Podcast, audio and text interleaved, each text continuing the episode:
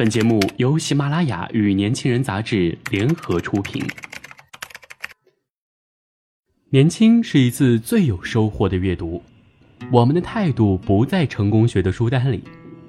年轻人，年轻人 FM，让你杀死那个无聊的自己。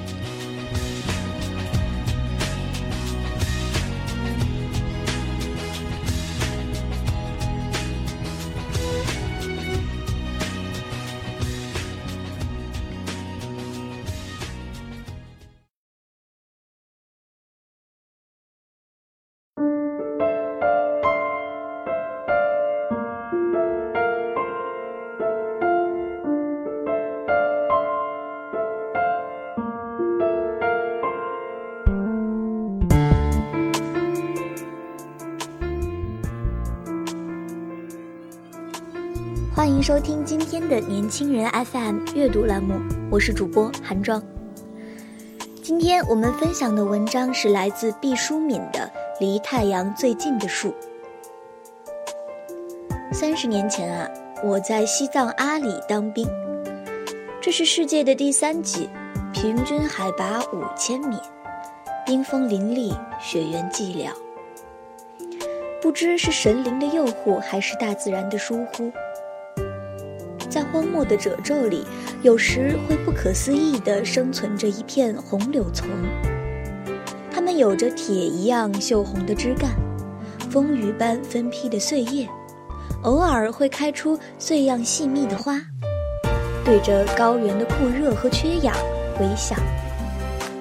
这高原的精灵是离太阳最近的绿树，百年才能长成小小的一蓬。在藏区巡回医疗，我骑马穿行于略带苍蓝色调的红柳丛中，竟以为它必与雪域永在。有一天，司务长布置任务，全体打柴去。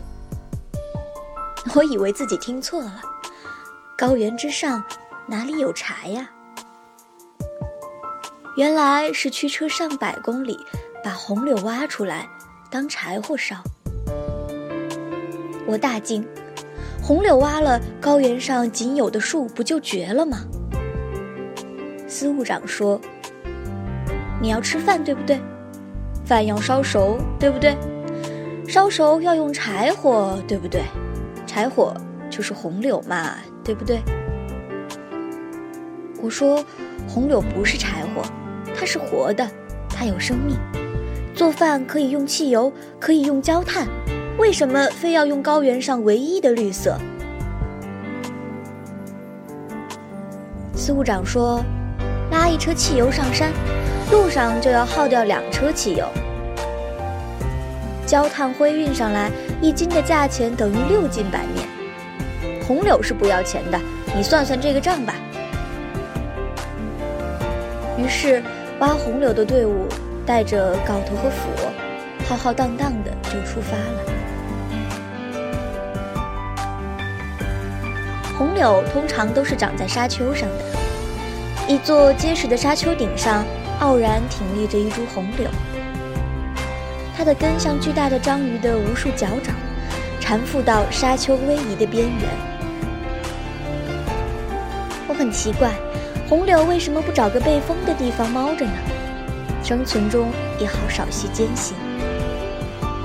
老兵说：“你本末倒置了。”不是红柳在沙丘上，是因为了这些红柳才固住了流沙。随着红柳渐渐长大，流沙被固住的越来越多，最后便聚成了一座沙山。红柳的根有多广，那沙山就有多大。啊，红柳如同冰山，露在沙上的部分只有十分之一，伟大的力量埋在地下。红柳的枝叶算不上好柴薪，真正顽强的是红柳强大的根系，它们与沙子粘结的如同钢筋混凝土，一旦燃烧起来，持续而稳定地吐出熊熊的热量，好像是把千万年来从太阳那里所得的光芒压缩之后爆裂出来。金红的火焰中，每一块红柳根都米久地维持着盘根错节的形状，好像傲然不屈的阴魂。把红柳根从沙丘中掘出，蕴含着很可怕的工作量。红柳与土地生死相依，人们要先费几天的时间将大半个沙山掏尽，这样红柳就知情求尽地腾跃在旷野之上。好似一副镂空的恐龙骨架。这里需要请来最有力气的男子汉，用利斧将这活着的巨型根雕与大地最后的联系一一斩断，整个红柳丛就轰然倒下了。一年年过去，一洼的红柳绝迹了，只剩下那些最古老的树林了。他挖沙山的工期越来越长，最健硕有力的小伙子也折不断红柳苍老的手臂了。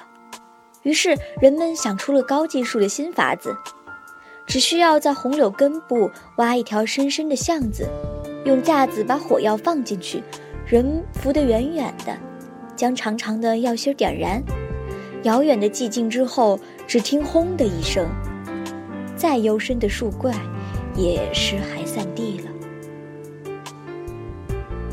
我们餐风露宿，今年可以看到去年被掘走的红柳的沙丘，好像眼球摘除术的伤员，依然大睁着空洞的眼睑，怒向苍穹。这触目惊心的景象不会持续太久，待到第三年，那沙丘已经烟消云散，好像此地从来不曾生存过什么千年古墓，也不曾堆聚过亿万颗沙粒。最近到过阿里的人讲，红柳林早已绝尽烧光，连根须都烟消灰灭了。有时深夜，我会突然想起那些高原上的原住民，他们的灵魂如今栖息在何处云端？会想到那些曾经被固住的黄沙，是否已飘散在世界的各处？从屋顶上扬起的沙尘，常常会飞得十分遥远。